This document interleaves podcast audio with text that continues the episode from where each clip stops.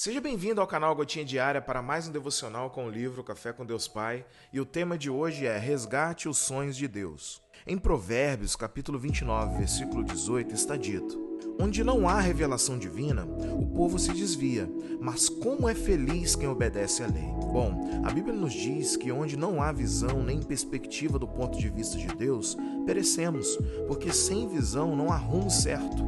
José recebeu visões quando jovem que não se concretizaram até décadas depois de vários dissabores. Josué e Caleb tinham um chamado e uma visão para entrar na terra prometida, mas foram necessários 40 anos para que fossem cumpridas. Que visões e orientações Deus lhe deu? Elas já se cumpriram?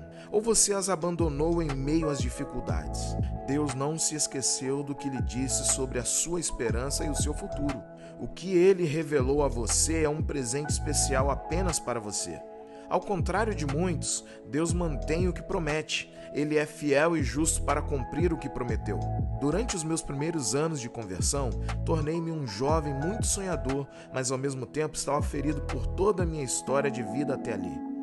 Precisei ser curado e, enquanto as cicatrizes se fechavam, as dores sumiam e as promessas eram alimentadas com a dedicação e o empenho no meu relacionamento com Deus.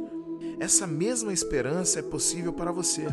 Você pode ter todas as dores cessadas e as feridas curadas quando buscar o auxílio do Senhor e escolher sonhar os sonhos que Deus tem para você. Sua alma pode voltar a se alegrar e o seu coração voltar a ter renovo. Por isso, creia nas palavras do Senhor para a sua vida nesse dia. Certamente algo foi revelado ou renovado no seu coração por meio dessa leitura. A frase do dia é: Você não pode orar por vitória e falar de derrota. Hashtag esperança. Bom, a visão é um dom valioso que Deus concedeu a todos nós. Porém, ela não se limita à capacidade de enxergar apenas com os olhos físicos, mas abrange a percepção espiritual, clareza de propósito e revelação de Deus que nos guia. Muitas vezes, em meio às lutas da vida e às distrações do mundo, podemos nos encontrar espiritualmente cegos. Perdemos a perspectiva e a direção que Deus quer para nós. O versículo menciona a importância da profecia, que não se limita apenas a previsões do futuro, mas à revelação divina que nos guia. Quando ignoramos a palavra de Deus e deixamos de ouvi-lo, corremos o risco de nos corrompermos e nos desviarmos do caminho da retidão. Nesse caso, perdemos a visão espiritual. E o caminho para resgatar nossa visão espiritual está em guardar a lei do Senhor. Isso envolve não apenas conhecer as Escrituras, mas também aplicá-las em nossa vida diariamente. A palavra de Deus é uma lâmpada para os nossos pés e uma luz para o nosso caminho, como está dito em Salmos 119, versículo 105. Quando nos voltamos para ela e a obedecemos, somos abençoados e protegidos dos enganos do mundo. É importante lembrar que não dá para resgatar nossa visão espiritual com nosso próprio esforço. É necessário buscar a orientação de Deus em oração, na palavra, enfim, na comunhão e no relacionamento com Ele.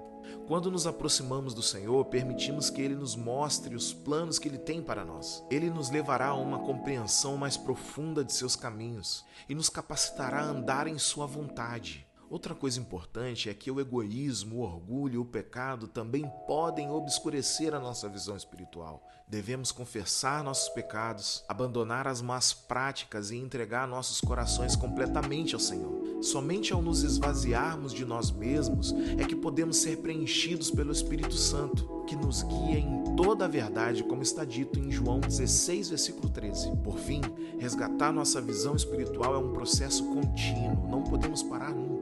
À medida que crescemos em nossa fé e nos aproximamos de Deus, Ele revela mais de si mesmo e nos mostra seus planos para nós. Que possamos lembrar constantemente da importância de buscar a orientação do Senhor, guardar a Sua palavra e eliminar os obstáculos que nos afastam dele. Assim seremos abençoados com uma visão espiritual clara e nossas vidas refletirão a glória de Deus para o mundo ao nosso redor. Que estejamos dispostos a resgatar nossa visão a cada dia confiando em Deus como o autor e consumador da nossa fé, como está dito em Hebreus 12, versículo 2. Tenha um dia abençoado, meu irmão, minha irmã.